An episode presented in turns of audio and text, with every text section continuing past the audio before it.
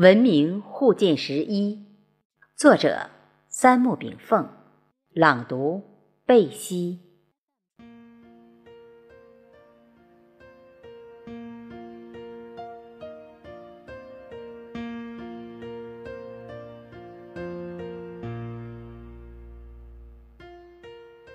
人类文明互鉴交感的结局，将是天下文明走向大同。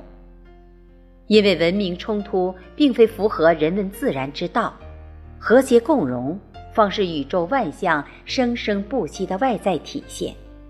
而人类的最大弱点，就是容易依据思维惯性，犯下一系列教条主义错误。犹太教和基督教文化同源且思想基础一致，他们相信上帝。认为上帝主宰宇宙并创造宇宙的万物，所以他们崇拜上帝，认为上帝是唯一的宇宙主宰。上帝这个称谓就在他们的心中根深蒂固，且打下信仰的烙印。人们也就礼拜在基督的教堂里。穆罕默德是伊斯兰教的创始人。他就打破了人们对上帝的执着和依赖，将主宰宇宙的主人换了一个名称，叫安拉真主。很多人又虔诚在清真寺里为真主而圣战。释迦牟尼给创造宇宙的主人起了个名字，叫法身佛。很多人又跪倒在泥胎木偶的佛像脚下。祈求降福。东方如来六祖慧能大师，为了破除人们对木偶佛的迷信，将无处不在的宇宙本体命名为自信。很多人就搞不清自信到底是什么东西了。道家则不再将宇宙本体人格化，他将宇宙本体称为道。儒家则称为无极，这就让人们失去了崇拜的对象，打破了思想局限。上帝、真主、法身佛、自性、道、无极等，不过是宇宙本体的别称。我们当代科学家和哲学家将形成宇宙万象的东西称为本体。我认为。这是最好的称谓了。什么是宇宙本体？简单的说，宇宙本体就是创造宇宙万象的本源，它无处不在，又永恒不变；它不生不死，又大象无形。它的神奇性与创造性，就像永远变化着的万花筒，美轮美奂。在世界的各类思想之中，宗教往往站在最顶端，这就是宗教对人类的影响无他能及。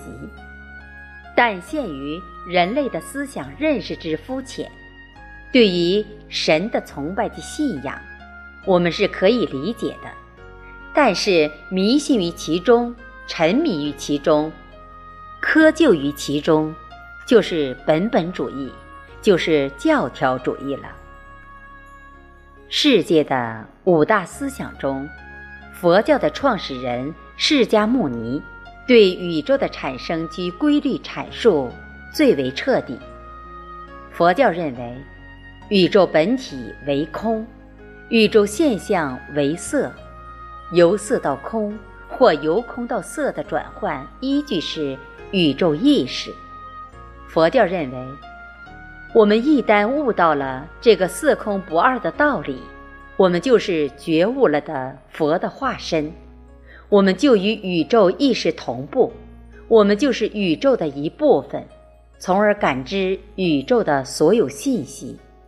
话说，三千年前的古印度的迦毗罗卫国，今尼泊尔内，有个王子叫乔达摩悉达多。因为是释迦族，后人称之为释迦牟尼，意为释迦族的圣人。佛教与基督教和伊斯兰教的分布广泛性相比，其主要影响区域在以中国为中心的东亚和东南亚一带。东汉末年，佛教自丝绸之路传入中国，与中国儒道思想相映成辉，形成独特的中国化佛教文化。后经我国。传入朝鲜、日本等地。什么是佛呢？